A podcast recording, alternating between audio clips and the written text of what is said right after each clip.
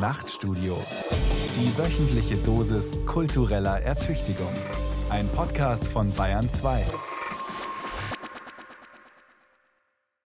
Verehrte Hörer, in unserer Sendereihe Verdrängt das Kino, das Theater haben sich bisher zwei Autoren geäußert. Der Filmkritiker Uwe Nettelbeck, der ziemlich rücksichtslos gegen das Theater polemisierte, und der Dramatiker Peter Handke, der selbst auch Filmkritiker recht vorsichtig einige Einwände gegen den Film formulierte. Heute wollen wir Pro und Contra diskutieren. Ich darf hier zu unserer Diskussion über das Thema Verdrängt das Kino, das Theater begrüßen Herrn Professor Theodor W. Adorno. Da er ausschließlich weder Soziologe noch Philosoph noch Musikwissenschaftler ist, darf ich ihn mit Verlaub als Kulturkritiker apostrophieren. Das habe ich nicht verdient. Ferner ist hier anwesend der Filmkritiker Uwe Nettelbeck, Autor unserer ersten Sendung zu diesem Thema. Ferner Joachim Kaiser, der hier, wie ich hoffe, vor allem in seiner Eigenschaft als Theaterkritiker argumentieren wird. Schließlich begrüße ich Martin Walser, der hier sicher nicht nur als Dramatiker ein Wort wird mitreden wollen, sondern auch als der Filmautor, als der er sich gerade wieder einmal, wenn man so sagen darf, versucht. Wo beginnen wir am besten? Beginnen wir vielleicht mit den zentralen Thesen von Uwe Nettelbeck und Peter Handke. Nettelbeck warf mit Walter Benjamin dem Theater seine Fundierung aufs Ritual vor, also seine Aura. Für ihn ist der Film pauschal gesagt demokratischer als das Theater. Demgegenüber führte Handke aus, dass auch der Film längst rituellen Charakter hat, eine Aura angesetzt hat, einen bestimmten ästhetischen Regelkanon einhält, das heißt eine Kunstform geworden ist, die nur wenigen, nur Eingeweihten verständlich ist. Wie ist es damit? Primär wäre, glaube ich, zu diskutieren das soziologische Problem, wer geht denn ins Theater, wer geht in den Film, wer geht ins Kino. Benjamin hat äh, eine Feststellung gemacht. Er sagt, dasselbe Publikum, das angesichts von Bildern von Picasso und anderen Kunstwerken, die also auf dem neuesten ästhetischen Stand sind, äh, fassungslos reagiert, reagiert fortschrittlich in Filmen von Chaplin, Griffiths. Dieser soziologische Ausgangspunkt, der scheint mir wichtig für die Diskussion, bevor wir uns allzu sehr in das Theoretische verrennen. Wer will sich zuerst äußern? Wollen Sie, Herr Nettelbeck? Was ich dem Theater vorgeworfen habe, ist eben diese, diese Art von Kultur zu zelebrieren, die das Kino wirklich nicht bietet. Obwohl ich jetzt natürlich zugebe, dass in den kommerziellen Kinos da eine, eine fast eine pervertierte Form dieses des Theaterbesuchs vorhanden ist. Aber ich meine, der Film geht ja, ist ja gerade dabei, aus dem Kino auszuziehen. Nein, ich würde, mich würde interessieren, äh, weil Herr Walser ja sowohl Dramatik ist, als auch jetzt Erfahrung mit dem Film sammelt, dass er einfach mal davon ein bisschen erzählt, vielleicht. Ich meine, wie seine Stellung als Autor zu, zu dem Medium ist. Ich meine, das ist ja wahrscheinlich kompliziert wenn man von außen so in den Film. Nein, also die Entgegensetzung von Film und Theater, wie sie da äh, zitiert wird oder vertreten wird, scheint mir sehr künstlich, weil natürlich, wenn man so eine Entgegensetzung haben will, dann setzt man immer sozusagen herabgekommenes Hoftheater gegen wirklich äh, bewusstseinsnahen, modernen, intellektuellen Film. Nicht wahr? Und das mhm. geht ja nicht, Sie haben ja selber gesagt, der Film hat auch eine Hoftheatersträhne ja. und eine bürgerliche Hoftheatertradition äh, errichtet wenn man mal von diesem vulgären Gegensatz, glaube ich, muss man gar nicht reden, der ist nicht diskutabel. Das, ist ja. Dumm, äh, ja, ja. das Einzige, was wirklich diskutabel wäre, ob das zwei Ausdrucksarten sind, die einander widerstreiten oder äh, ob es zwei Ausdrucksarten sind, äh, von denen eine die andere irgendwann einmal ganz ablösen wird als überhaupt machbar. Ich glaube, Sie, Herr Nettelbeck, haben sich äh, für mein Empfinden ein bisschen mutwillig, äh, sie haben sozusagen darauf gewartet, bei einem traditionellen äh, Dramatiker einen Satz zu finden, geliefert zu bekommen, an dem sie ihre ganze ideologische Lust der Filmvertretung auslassen konnten. Ich halte das aber auch nicht für sehr wichtig, denn wesentlich ist der Gegensatz einfach der, dass der Film bis jetzt und ich kann mir auch nicht vorstellen, dass das je anders sein wird, dass der Film nicht äh, äh, die Sprache als Ausdrucksmittel gebraucht und das Theater, je länger es sich entwickelt und je radikaler es unser Theater wird, desto mehr wird es ein Theater äh, der äh, höchstpersönlichen Sprache des Autors, wie man anhand sieht, ein, eine reine Entwicklung zum Sprechtheater, zum Vortrag auf der Bühne, auf den Zuschauer hinuntergesprochen und nicht mehr die Personen sprechen miteinander am Zuschauer vorbei. Soweit äh, kann der Film für den Autor nie kommen, nicht wahr? Der Film wird äh, eben ein so anderes Ausdrucksmittel sein, dass er von mir aus dem Maler näher ist als dem Schriftsteller, um, um auch ein, Aber- eine grobe. Herr Walser hängt nicht mit dieser Frage der Sprache die Frage des Publikums zusammen. Die haben wir immer noch nicht diskutiert. Das ist ein radikal anderes nein. Publikum, das ins Theater geht und das in die Kinos. Nein, aber wenn der Film so radikal äh, geworden sein wird, wie das äh, Theater es äh, immer wieder von neuem geworden ist, dann hat der Film genauso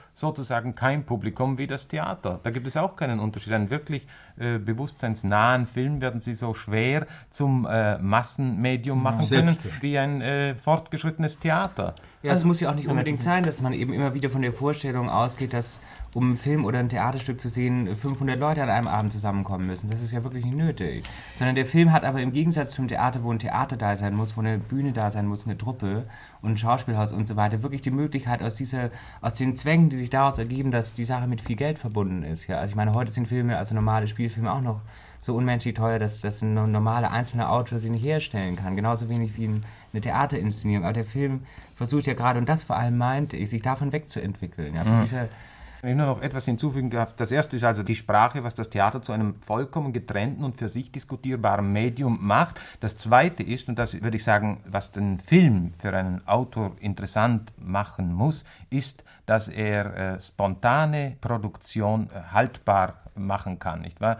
Dass man in einer Filmproduktion das wird ja jetzt immer mehr gemacht, nicht wahr? dass man eine spontan erzeugte Ausdrucksgäste, die äh, nicht literarisch ist, die auch nicht mehr im alten Sinne inszeniert werden kann, wie etwa in den Mahlzeiten vom Reiz, nicht wahr? dass man eine, eine Person auf das Äußerste zum Ausdruck reizt und es auf Kamera festhält und dadurch äh, eine Spontanität erzeugt, die reproduzierbar wird, was bei dem Theater niemals natürlich möglich sein wird. Die etwas hilflosen Versuche des Mitspieltheaters, das Theater aus seiner Geübtheit, aus seiner Reproduktion zu erlösen, die sind, glaube ich, zum Tod verurteilt. Im Grunde genommen ist Theater viel mehr ein Reproduktionsmedium und Reproduktionsmechanismus, während der Film immer mehr äh, spontane Realien äh, festhaltbar und zum Ausdruck äh, bringt. Ja, Herr Kaiser.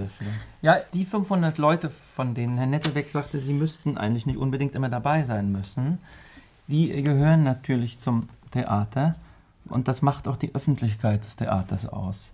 Und äh, ich meine, wie unendlich, vielleicht sogar überschätzt, aber immer noch gewichtig diese Öffentlichkeit ist, das fällt einem ja jetzt bei den Studentendemonstrationen dadurch auf, dass die also gar nicht auf die Idee kommen, in ein Kino zu gehen und damit dem Publikum, das Publikum vom Filmzuschauen abzuhalten, sondern die gehen ins Theater, Das benutzen Gründe. sich, na Ja, trotzdem das- zunächst Dort, be- dort sind die Feinde im benutzen, Theater. nein, sie benutzen es, man muss es mal überlegen. Ich halte es selbst auch für im Grunde eine konservative Überschätzung des Theaters. Aber es gibt eben einen Studententrupp, der sich überlegt, legen wir den Münchner Hauptbahnhof lahm oder eine Aufführung der Kammerspiele. So als ob sowas überhaupt in irgendeiner Weise vergleichbar ist. ja, das aber liegt aber an den Studenten. Ich meine, das ist einfach Gut. eine verkehrte Einsicht. Ja. Nein, nein, Aber- das, das eine ist einfacher als das andere. bleiben wir aber mal dabei. Die Frage verdrängt das Kino das Theater und was hat das mit dieser Öffentlichkeit zu tun? Ganz primitiv beantwortet.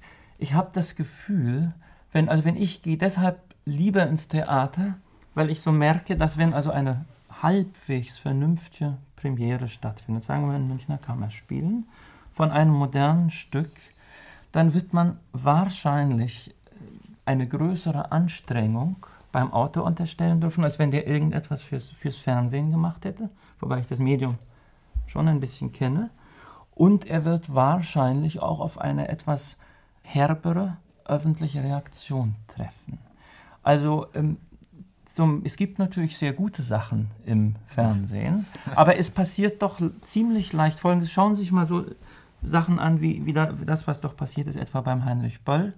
Der hat jahrelang Fernsehstücke geschrieben und es hat eigentlich... Hörspiele. Hörspiele, Hörspiele. aber auch Fernseh, es gibt auch Fernsehstücke von ihm, Fernsehspiele. Und äh, so wie das dann mit dem Theater in Zusammenhang kommt, ergibt sich eine öffentliche Reaktion und man sagt sich, also gut, das ist nicht, das ist nicht seine Force. Das ist nicht verbindlich, Ich- denn das war einfach, äh, Entschuldigung, das war einfach äh, kein Es Theaterstück. war aber nicht passend. Nein, der Witz ist, ich hielt es keineswegs für schlechter als das, womit Böll im, als äh, Schreiber von Dialogen im Funk und auch im Fernsehen eigentlich durchgekommen war. Das heißt, ich spüre da doch, es ist eine, ich meine, das weißt du sicherlich auch, es Ja. ist, man, man stößt Das ist eine auf- andere Ja. Sprachmache. Äh, Man- man- man wird anders ein, Satz, ein Satz, den lebendige Leute in Gegenwart von anderen lebendigen Zuschauern, die andauernd natürlich zu überreden sind, andauernd überzeugt werden müssen, andauernd bei der Stange gehalten werden müssen. Eine solche Sprache muss äh, eine andere Muskulatur haben als ein äh, Dialog, den man in einem Genau. Roman äh, schreibt oder ein Dialog, den man für ein Fernsehspiel schreibt. Aber nun ist die Dialogverwendung für Fernsehspiel ist schon eine missverständliche Genau. und missbräuchliche Verwendung äh, der. Sprache in einem Medium, nicht wahr? Diese, denn das äh, Fernsehen wäre insofern vom Film nicht zu unterscheiden, theoretisch. Das ist ein anderes Medium, wo die, wenn ein Autor, ein, der primär Schriftsteller ist, nun einfach glaubt, er könnte sich mit seinen Dialogen für Fernsehen, für Film verwenden, dann ist er von Anfang an im Irrtum. Der Film, das wird ja dann nur ein Transportmittel Genau. von Dialogen, die sich nirgendwo anders halten können als in diesem kaschierten, äh, äh, unöffentlichen, sozusagen unöffentlichen Medium. Ja, ich äh, darf vielleicht dazu auch einmal etwas zu diesem Punkt sagen. Ich glaube tatsächlich, die Abhebung des Films von der Sprache trifft etwas außerordentlich Zentrales. Denn auch wenn im Film gesprochen wird, hat die Sprache etwas Uneigentliches. Das äh, dürfte zum Teil mit technischen Sachverhalten zusammenhängen. Das heißt, dass wenn zweidimensional erscheinende Menschen sprechen, die Leibhaftigkeit der Sprache dadurch von vornherein einen so fiktiven Charakter bekommt, dass gerade dadurch ein Moment des Scheinhaften in die Sprache hereinkommt, äh, sodass, äh, ich habe das vor langen Jahren einmal in der Form äh, formuliert, dass auch der Sprechfilm eigentlich stumm sei. Und äh, ich würde also schon sagen, äh, dass der Ausschluss des Mediums Sprache äh, dem Film doch bestimmte Grenzen setzt, während auf der anderen Seite also Beckett, der in diesen Dingen ja ein ungeheuer differenziertes und fortgeschrittenes Bewusstsein hat, in dem Film, den er mit Buster Keaton gemacht hat und den ich für eines der bedeutendsten Erzeugnisse halte, die es überhaupt in diesem Bereich heute gibt, ja mit Ausnahme eines einzigen und dann auch noch weggeschnittenen Lautes äh, nicht ein Wort gibt. Das ist doch sehr interessant. Ich meine aber, man sollte nun doch nicht die äh, Frage, über die wir eigentlich streiten, uns zu harmlos machen. Handke hat zwar gegen äh, die Vergleichswut äh, polemisiert und hat mit Recht polemisiert. Aber äh, ich, ich meine, es würde wohl für uns jetzt zu weit führen, das durchzudiskutieren. Die Vergleichswut bringt er mit Recht mit dem Tauschverhältnis im Kapitalismus zusammen. Aber auf der anderen Seite äh, heißt rational denken ja immer auch vergleichen und man kommt aus dem Mechanismus des Vergleichens und das weiß er selber und konzediert es am Schluss seines Vortrags ja auch selber nicht heraus. Also es liegt schon im Film ein Moment, das dem Theater, äh, wenn man es verlängert, ans Leben will. Ich glaube, man macht sich die Sache zu harmlos, wenn man sagt, es kann doch beides nebeneinander geben. Und ich glaube, wir müssten versuchen, darüber zu diskutieren, ob das Urteil, das also der Film gegenüber dem illusionären Charakter des Theaters zu vollstrecken sich anschickt, ob er ich möchte das ganz im Sinn einer bescheidenen und immanenten Kritik formulieren, ob der Film äh, eigentlich berechtigt ist, dieses Urteil äh, zu vollziehen.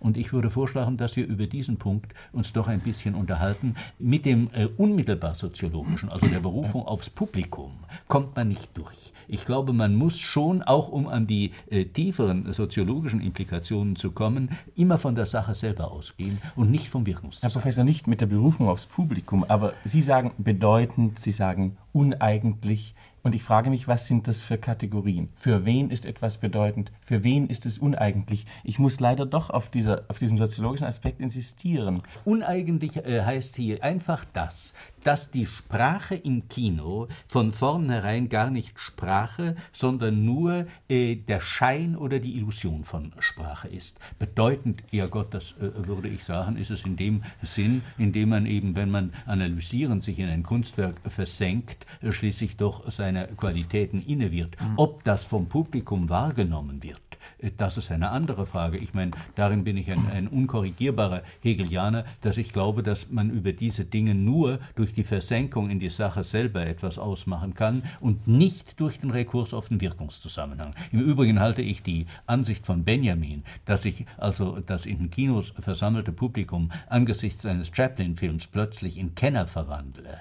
äh, für äh, höchst romantisch und illusionär. Und ich glaube, dass die Art, in der das Publikum auf einen Chaplin-Film reagiert hat, viel mehr mit infantilen, regressiven Reaktionsformen zu tun hat, als damit, dass es nun wirklich äh, dem, was da geschieht, also sich so ganz gewachsen gezeigt hat. Herr Walser? Naja, aber in, äh, wenn Sie äh, heutige Filme nehmen, würde ich schon sagen, dem Mahlzeiten vom Reiz gegenüber ist das Publikum äh, Kenner äh, und dasselbe Publikum würde vor einem zeitgenössischen äh, vergleichbaren Stück weniger kennerhaft sitzen. Also zum Beispiel äh, vor dem Handgestück, das stellt einen anderen und geradezu inzestuösen Kulturanspruch und man muss äh, über die Entwicklung und die Radikalisierung des Theaters von allem Möglichen. Von bis dahin Ja. muss man mitgemacht haben. Während man bei einem so guten Film wie Die Mahlzeiten ist man unmittelbar Kenner. Das ist dann, Ja, also insofern da- ist das demokratischer. Wenn Äh, Sie das- mir gestatten, Herr Walser, da möchte ich doch äh, etwas soziologisch äh, ganz äh, Handfestes dazu sagen.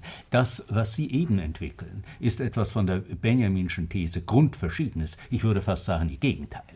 Denn äh, dass das äh, Filmpublikum eines Avantgarde-Films wie der Reitzschen Mahlzeiten Sachverständiger ist, hängt gerade damit zusammen, dass es sich hier wirklich um ein selektiv intellektuelles Publikum handelt, während das Theaterpublikum, auch soweit es mit avantgardistischen Dingen konfrontiert wird, ja immer noch in einem wesentlichen Maß aus dem Umkreis des traditionellen Bildungsbürgertums stammt und dessen Kategorien heranbringt. Während die These von Benjamin ja gerade die war, dass das Filmpublikum, gerade weil es nicht zu der Bildungsschicht dazu gehört, eine Art neuer Spontaneität und eine Art von neuem, nämlich technologischem Sachverständnis entwickelt, wie es das traditionelle gebildete Publikum nicht kann. Und das halte ich allerdings für eine Illusion. Ich glaube, dieser Unterschied ist doch soziologisch sehr wichtig. Kaiser. Äh, es sind jetzt eigentlich zwei, zwei Probleme, die, die mich ein bisschen bedrängen. Das, aufs erste habe ich keine Antwort.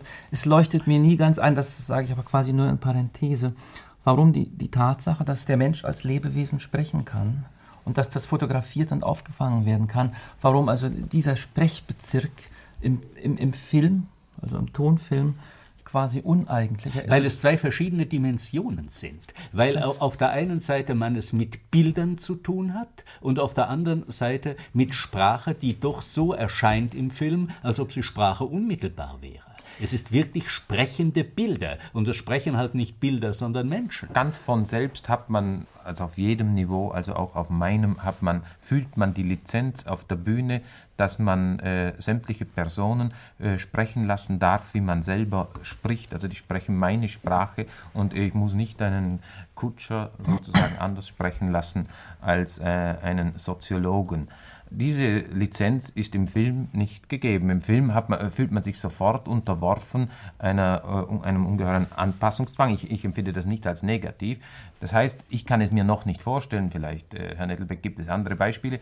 Ich finde, wenn man mit Personen im Film zu tun hat und äh, lässt sie sprechen, dann ist das, was man sie sprechen lassen kann, ist äh, sehr viel enger angepasster an diese Person und äh, die Person darf sich sozusagen auch nicht weitreichend äußern, das will man nicht hören, das ist dann schon Parodie, nicht wahr, wenn man das machen also würde. Sentenzen soll sie nicht Äh, erzählen. Aber ja, das, und das macht das Schreiben für so eine äh, Filmperson zu einer ganz anderen Sache, zu einer ganz anderen Übung als das äh, Theaterschreiben. Das ist äh, ganz sicher ein, ein Unterschied.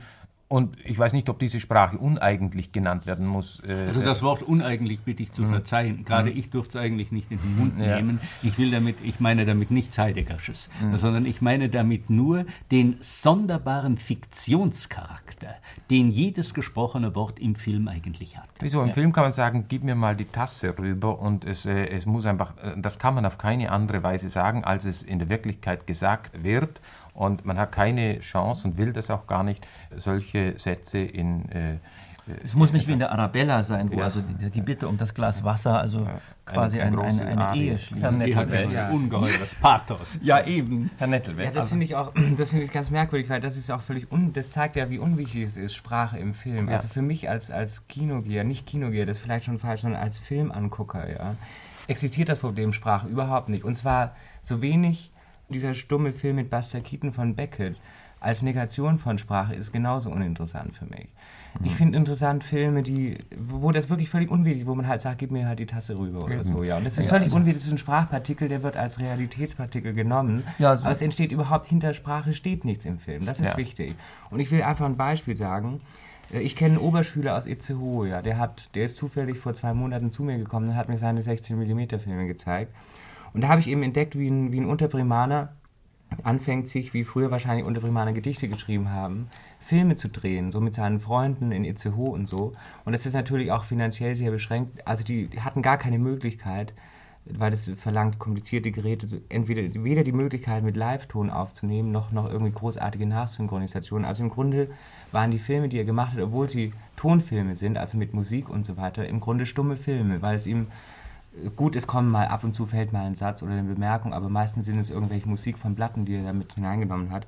Und trotzdem teilen seine Filme, die insgesamt ungefähr eine Stunde oder anderthalb Stunden dauern, auf eine Weise, dass mit seiner Umgebung, mit eben Itzehoe, ein, ein intelligenter Schüler in Itzehoe, teilt sich da für uns so mit, wie ein Unterprimaner, der Gedichte schreibt, sich überhaupt nie mitteilen könnte. Und in diesen Filmen ist Sprache restlos unwichtig. Ja. Herr Kaiser. Ja, ich, ich bin jetzt also endgültig dabei, ins Konservative mich äh, zu verkriechen. Wir haben bisher immer so ein, ein bisschen peinlich berührt, dass das Wort äh, Tradition und, und Bildungsbürgertum und so weiter fallen lassen, wo ja nun das Theater tatsächlich gegenüber dem Kino entsetzlich viel belasteter ist. Aber äh, jetzt steht ja nun hier die Frage, verdrängt das Kino das Theater und darüber wird diskutiert. Und da finde ich, muss man sich jetzt einfach klar machen, zu dem, was, was also am Theater Spaß macht und äh, wo, wo bei mir also auch kein äh, anti-elitäres Ressentiment oder sowas wach wird. Ich finde, der Herr Nettelbeck hat manchmal so ein bisschen Ressentiment erfüllt äh, Ja, reagiert dazu bin ich aber, da muss ich schnell eine. Parenthese sagen. Das ist also wirklich so mehr oder weniger, weil wir gezwungen sind, das zu diskutieren. Ich finde auch nicht, dass der Film, wie vorhin Herr Adorno das formuliert hat, ist gar nicht so aggressiv. Wie die Leute, die mir mehr mit dem Theater zu tun haben, immer denken. Ja, die denken immer, der Film greift uns an. Das ist überhaupt nicht wahr. Der Film, der interessiert sich so, so wenig fürs Theater, dass er das, ob da nun irgendwelche Theateroasen weiter existieren, ist wirklich. Ja, Sie oder haben doch so eine. Ahnung, Sie haben doch schon das Gefühl, dass es im Theater eine autoritäre Kulturideologie gibt und dass das ein Ja, ich sehe nur in meinem Bekannten- und Freundeskreis, dass kein Mensch ins Theater geht. Dass Ja, man, das- man mit Gut, Film aber lebt, jetzt, man jetzt, völlig jetzt sitzen Sie ja nun, jetzt sitzen ja nun ein paar Leute da, von denen doch der eine und der andere Ja, das ist ja auch das, ins Theater das geht. Tolle und ich würde sagen, ähm, die, zum Beispiel die, die pathetische Behandlung von Sprache, die gespannte Behandlung von Sprache, große Tragödie von, von Aeschylus bis, bis Hamlet, vielleicht noch bis Büchner. Das ist für mich etwas vom Kino Unverdrängbares. Nein, das man kann ja lange drüber, na eben, man kann ja. lange drüber reden, äh, ob sich da vielleicht nicht tatsächlich eine, eine Art von Ausredefunktion bildet, wie das vom ja Kriminalromane wie das vom, Also genau, ist ganz, ganz wie das vom Publikum verstanden wird und so weiter. Aber es hat tatsächlich mit Schmücke dein Heim und sonstiger Ideologie, wenn, wenn es vernünftig gemacht wird, wenn Peter Brook den König Lear inszeniert, dann ist das erstmal was Ja. wert. Das, das kann man Ja. immer konzidieren, das ästhetische Vergnügen in der Nein, Theater. es ist nicht ästhetisches Vergnügen. Da haben sie einfach, da, da haben sie einfach das Vorurteil, weil sie glauben, die, beziehungsweise es kann ja auch ein Nachurteil sein, weil sie glauben, die Leute, die ins Theater gehen, die ziehen sich also ein weißes Hemd an und sitzen ein bisschen blöde rum und dienen so ihr Kultursoll ab. Und in Deutschland hat das schon auch noch was Besonderes. Amphatisch, es ist ja ein von, vom Volkshochschulgedanken geprägtes Volk, wo also wirklich äh, schon, dass man sich im Namen also von, von Klassikern langweilt und im Namen von Kultur leidet. Das ist also hier tatsächlich verbreitet. Darüber ist nichts zu sagen. Aber damit wird einfach die eine, Exist meiner Ansicht nach, Existenzberechtigung des Theaters aus einem lebendigen Bestand, immer wieder neu beschaubaren Bestand von großer Literatur ab und zu sich an uns zu wenden, nicht im geringsten.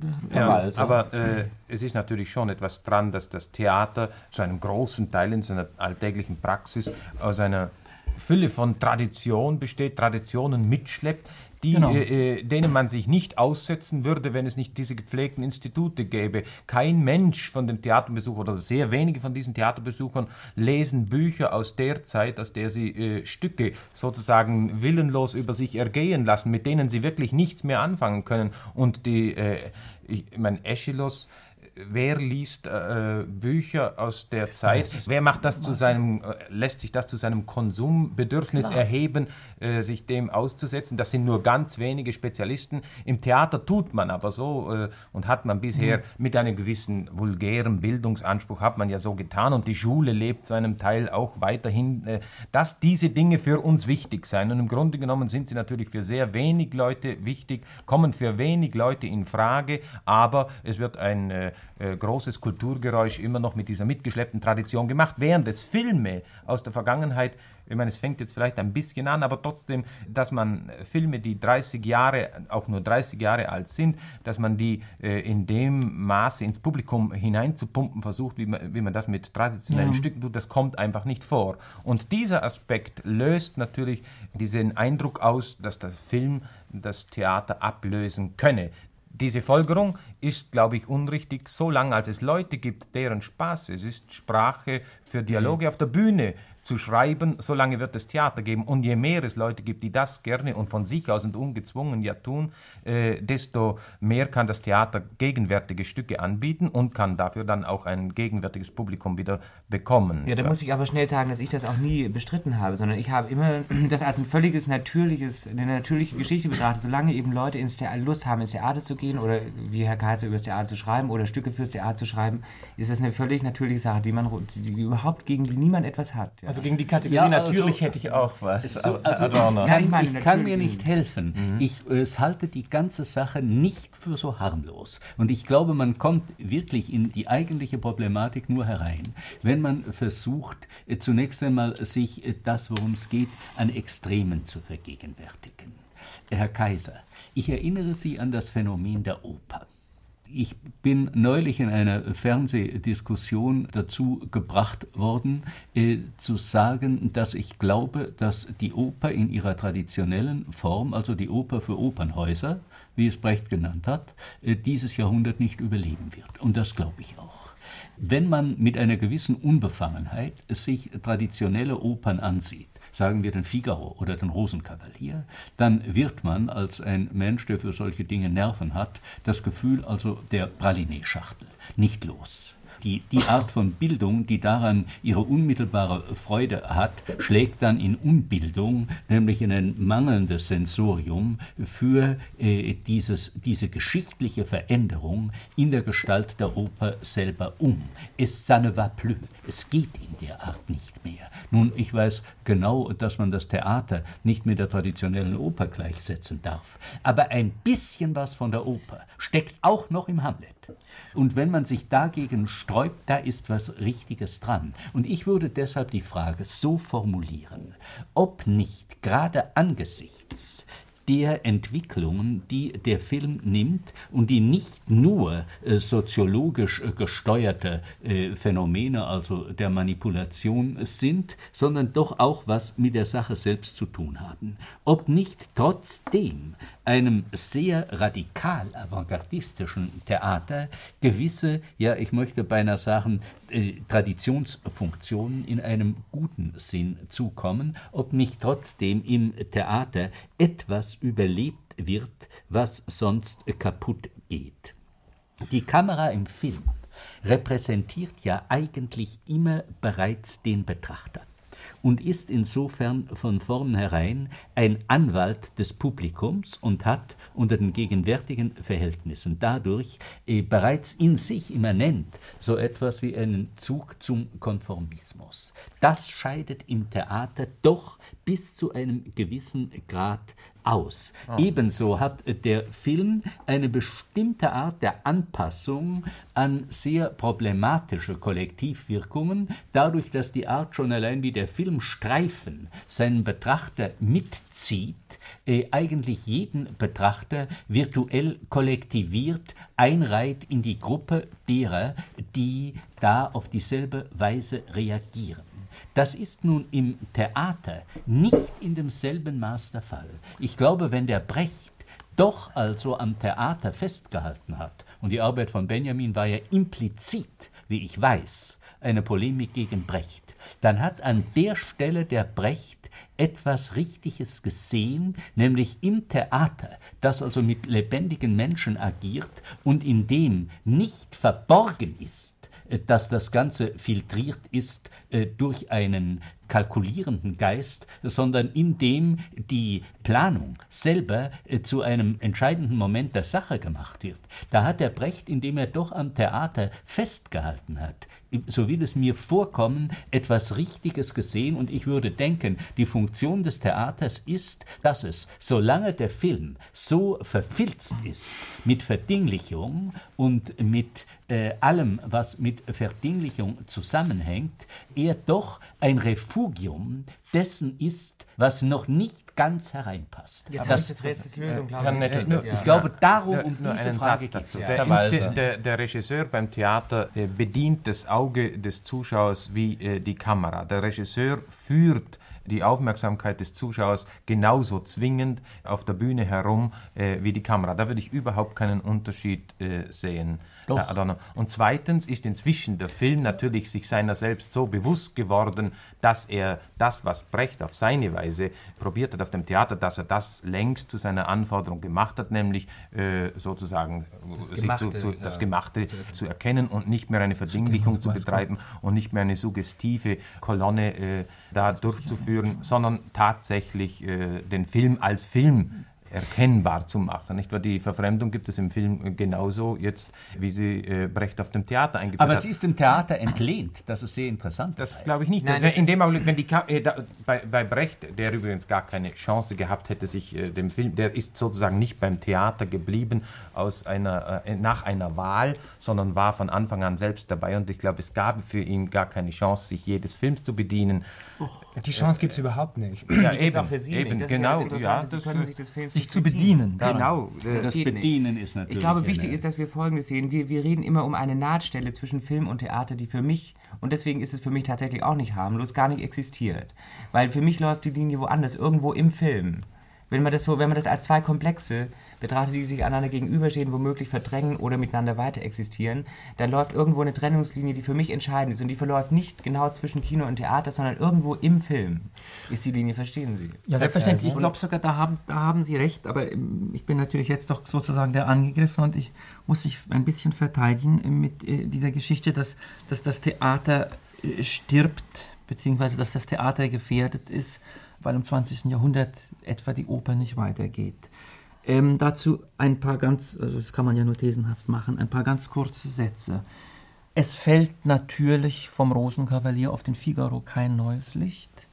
Die gegenwärtige Opernproduktion ist nicht so, dass man sagen kann, sie bringt einen Opernregisseur oder einen Dirigenten dazu, nun wirklich einmal äh, die, die Sache quasi ins, ins 20. Jahrhundert zu übersetzen. Also Ausnahmen wie Boulez und so weiter, darüber wird zu reden mit dem Parsifal.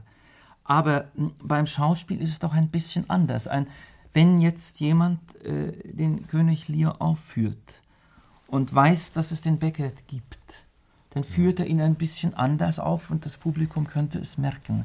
Wenn ein Schauspieler den Hamlet spielt und hat vorher den Schwarzen Schwan von Walser gespielt, dann ist auch da eine äh, doch zeitgenössische Erfahrung plötzlich drin und die teilt sich der Sache mit. Zu Deutsch, äh, man kann nicht sagen, dass die Tatsache, dass Oper im 20. Jahrhundert nicht passiert, ein Extrem der Schauspielentwicklung sei, sondern da sind tatsächlich zwei verschiedene Themen und zwei verschiedene Bereiche.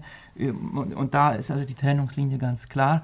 Ich entdecke es immer wieder, zum Beispiel, wenn man sich eine russische Schauspielproduktion ansieht, das Wachtangow-Theater neulich, dann ist es also verblüffend wie unbeschreiblich langweilig. Das ist viel schlimmer noch, als man sich vorstellen kann, eben weil die 30 Jahre lang mit dem modernen Stand von, von Literatur und von Theater nichts zu tun haben. Und das ist schlechthin zum Verzweifeln möglicherweise authentisch. Und diese Langeweile teilt sich mittleren Opernproduktionen wahrhaftig Gotts auch mit, eben weil die Leute, die es machen, vom Stand der modernen Musik und überhaupt des modernen Bewusstseins wahrscheinlich keine Ahnung haben. Aber da würde ich sagen, sieht es vielleicht beim Schauspiel doch anders aus. Das würde ich auch sagen. Bei der avantgardistischen Produktion sieht es beim Schauspiel anders aus. Aber ich darf vielleicht äh, mit einem Augenblick noch einmal auf das Argument von Walser eingehen, äh, dass der Regisseur im Theater genauso führe wie der Filmregisseur. Es gibt einen, ein Klischee, glaube- das heißt, wer, wer spricht, kriegt Licht beim Theater. Also nur äh, wie, Ja. eine Kamera. Nicht wahr? Ja, schön. Das, Ja, äh, das sind an sich schon äh, also, ja, das war äh, Anpassungsphänomene an den Film, möchte ich beinahe sagen. Ich würde doch denken, dass die Funktion eines Regisseurs beim Theater ganz anders ist als die im Film, wie ich sie kenne. Zum, um nur auf eine Kleinigkeit zu verweisen, im Film, wie ich ihn in Hollywood kennengelernt habe, also in dem gängigen kommerziellen Film, ist es ja so, dass der Regisseur dem Schauspieler bis in die letzte Einzelheit jeden Satz vorspricht, vorspielt, ihn, wie man das so nennt, führt. Also in Wahrheit die Spontaneität viel mehr einschränkt als das auf dem Theater der Fall ist. Ob das nun durch den avantgardistischen Film wirklich ganz beseitigt wird oder ob nicht gerade durch den Schein, als ob alles von selbst wäre, als ob das das empirische Leben unmittelbar wäre, in Wirklichkeit nur äh, die äh, manipulierende Hand desto dichter verdeckt wird, während die Tatsache, dass es Schein ist, im Theater sich viel scheinloser einbekennt und deshalb schuldloser ist. Das möchte ich zumindest offen lassen. Ich glaube aber, und ich möchte sehr vorsichtig sein, ich glaube, an dieser Stelle liegt wirklich etwas wie eine korrektive Funktion, gerade des fortgeschrittensten Theaters, auch dem Film gegenüber vor. Herr Adorno, ich möchte äh, noch eine Etage tiefer ansetzen, aber zurückkommen auf Ihr, auf Ihr Beispiel äh, Benjamin Brecht. Äh, ich glaube gerade, dass Benjamin gegen Brecht Recht behalten hat.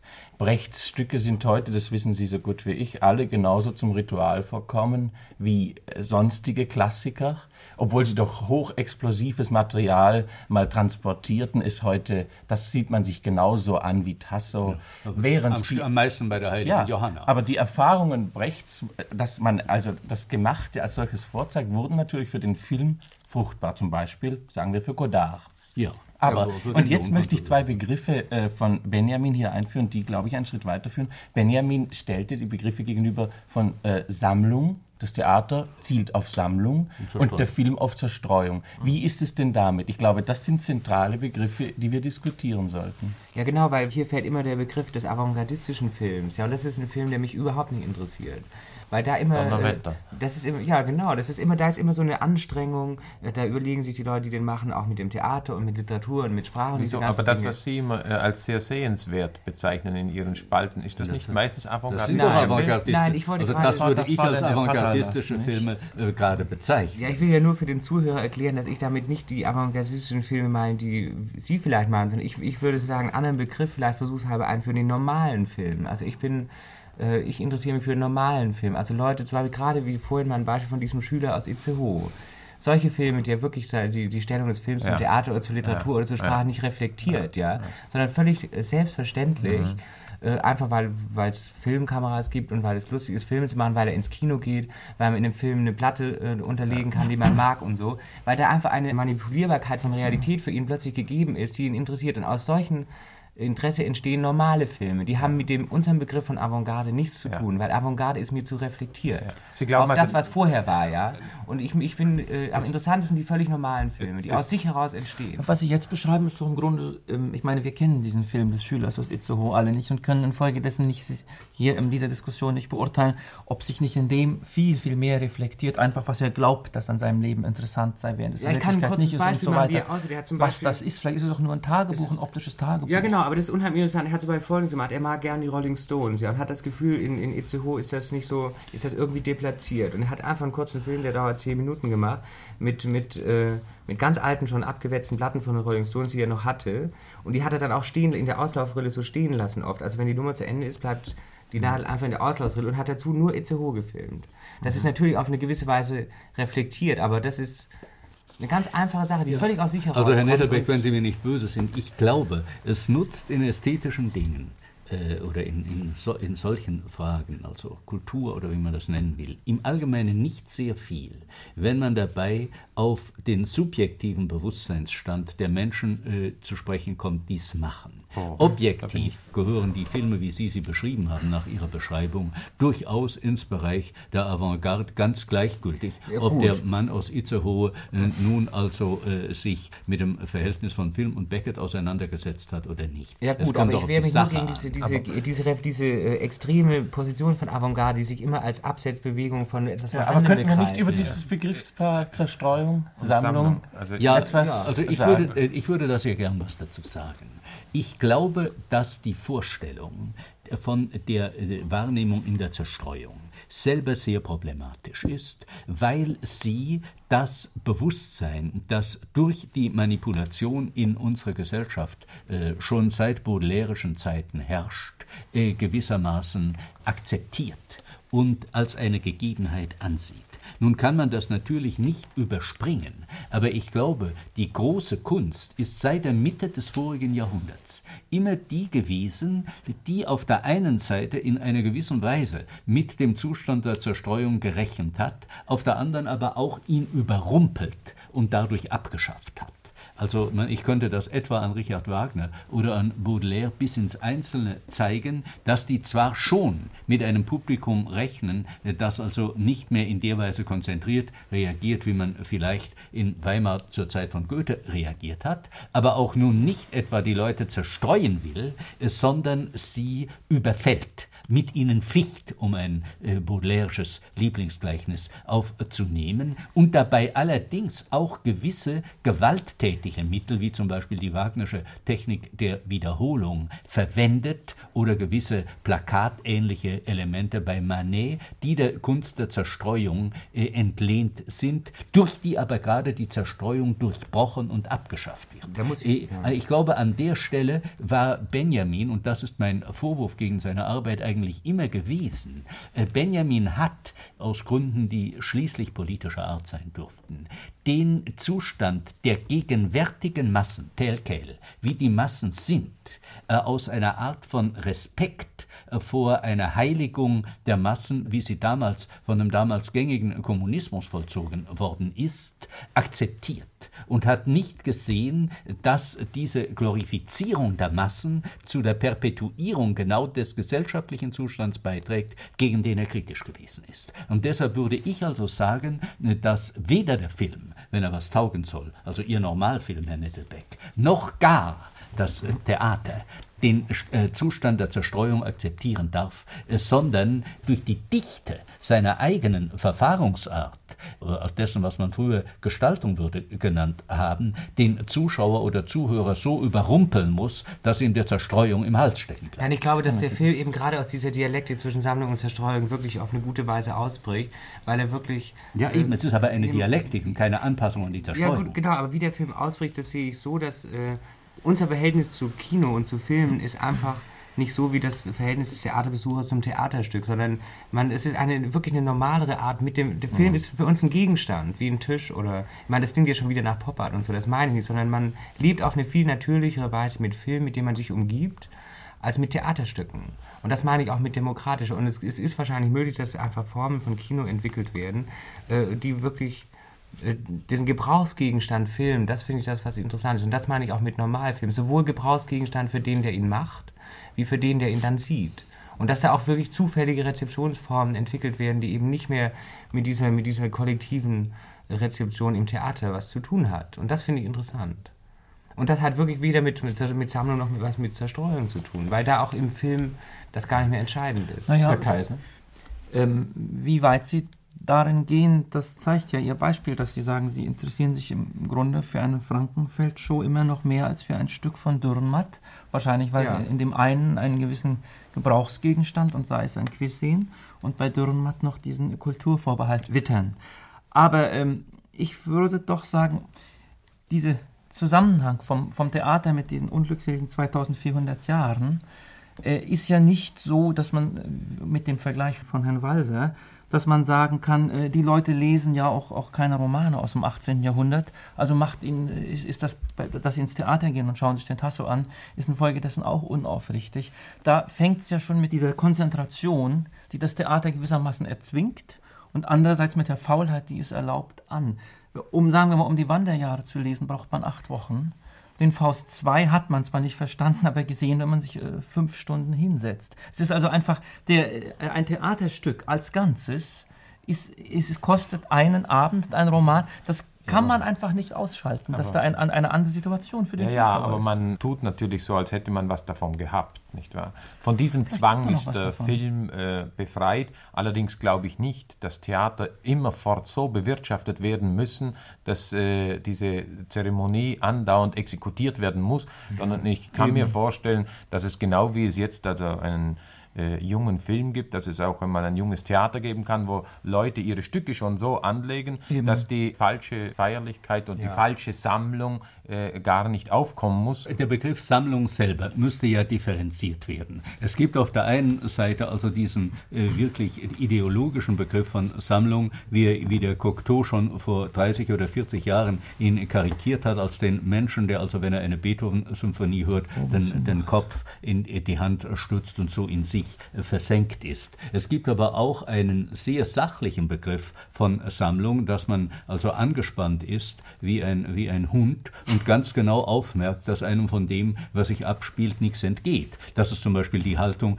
die, von der ich sagen würde, dass ihm der Musik gegenüber die eigentlich richtige sei, dass man sehr konzentriert, nämlich aufmerksam zuhört, um etwas sehr verwickelten musikalischen Vorgängen äh, folgen zu können. Und ich habe das Gefühl, dass die Ideologie der Innerlichkeit und die sachliche Art von Sammlung miteinander in einer trüben Weise im Allgemeinen vermengt werden und dass es ohne diese Art der Konzentration überhaupt keinem Kunstwerk gegenüber abgeht. Natürlich, das ist auch beim Film genauso. Das ist Also auch schon beim Film. fast eine Plattitüde. Also das ist mich, mich kostet einen Film, da ich kein primär optisch reagierender Mensch bin, mich kostet einen Film, einen, einen anspruchsvollen Film, will ich es einmal vorsichtig nennen, im Ernst zu verstehen, kostet mich ein größeres Maß an Konzentration, als äh, den, den Figaro äh, zu hören, bei dem ich schließlich die sämtlichen Fehler, die der Dirigent ja doch macht, schon weiß, ehe er, eher dazu kommt, sie zu machen. Herr Adorno, äh, Barton Brock, ein Schüler von Ihnen, hat einmal einen Satz gesagt, die Wahrheit des Scheins ist mir lieber als die Wahrheit der Wahrheit.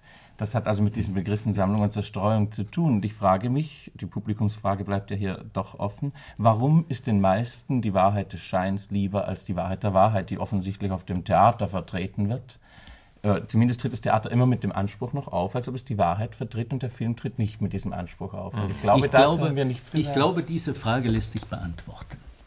Ich würde nämlich darauf sagen, dass Kunst überhaupt, und wenn sie noch so sehr versucht, sich ihres Scheins zu entäußern, ihre scheinhaften Elemente abzuwerfen, dadurch, dass sie Kunst ist und nicht Realität unmittelbar, auch gegen ihren Willen ein Moment des Scheins behält. Und dass sie deshalb, um es noch paradoxer zu sagen, immer wahrer ist, wenn sie nicht versucht, ihr Scheinmoment zu verdecken, so als ob es Realität wäre, wie wenn sie gegen Windmühlen ficht und sich so benimmt, als ob sie eine Realität wäre, die sie doch nicht ist. Aber so und damit kann- kommt man überhaupt, damit kommt man an den Begriff der Pseudorealität äh, und der Pseudoaktivität heran, der ja für die gegenwärtige gesellschaftliche Situation mir äh, mindestens so wichtig erscheint, Ja. wie er etwa auch von Habermas als entscheidend diagnostiziert wurde. Um das umzukehren, hat das Theater nicht gegenüber dem Film deswegen eine so, wie ich finde, geringe Chance, weil das Publikum im Theater selbst scheinhaft ist schon. Das, das Theater wendet sich an ein Publikum, das nicht mehr repräsentativ ist, das diese Gesellschaft nicht mehr nach vorn bewegt. Das, damit, äh, Und ist nicht deshalb auch das Theater verurteilt zur Scheinhaft. Ja, damit fällt man zurück. Äh, Dasselbe gibt es ja bei einem, wie wir wissen, bei einem Filmpublikum auch. Mit dem konventionellen Film ist das genau dasselbe. Genau Das- dasselbe. Genau dasselbe. An der Und- Stelle ist kein Unterschied. Und, ja, und die, Würde ich äh, auch sagen. Und auch, die ja. Wahrheit der Wahrheit, äh, es gibt eine Menge Filme, auch äh, moderne Filme, die in denselben Fehler verfallen wie gewisses Theater und das äh, tritt auf als Wahrheit der Wahrheit und nicht Wahrheit des Scheins. Nur ganz wenige Filme gibt es bis jetzt, die ihre Scheinhaftigkeit selber bewusst machen durch ihre Machart.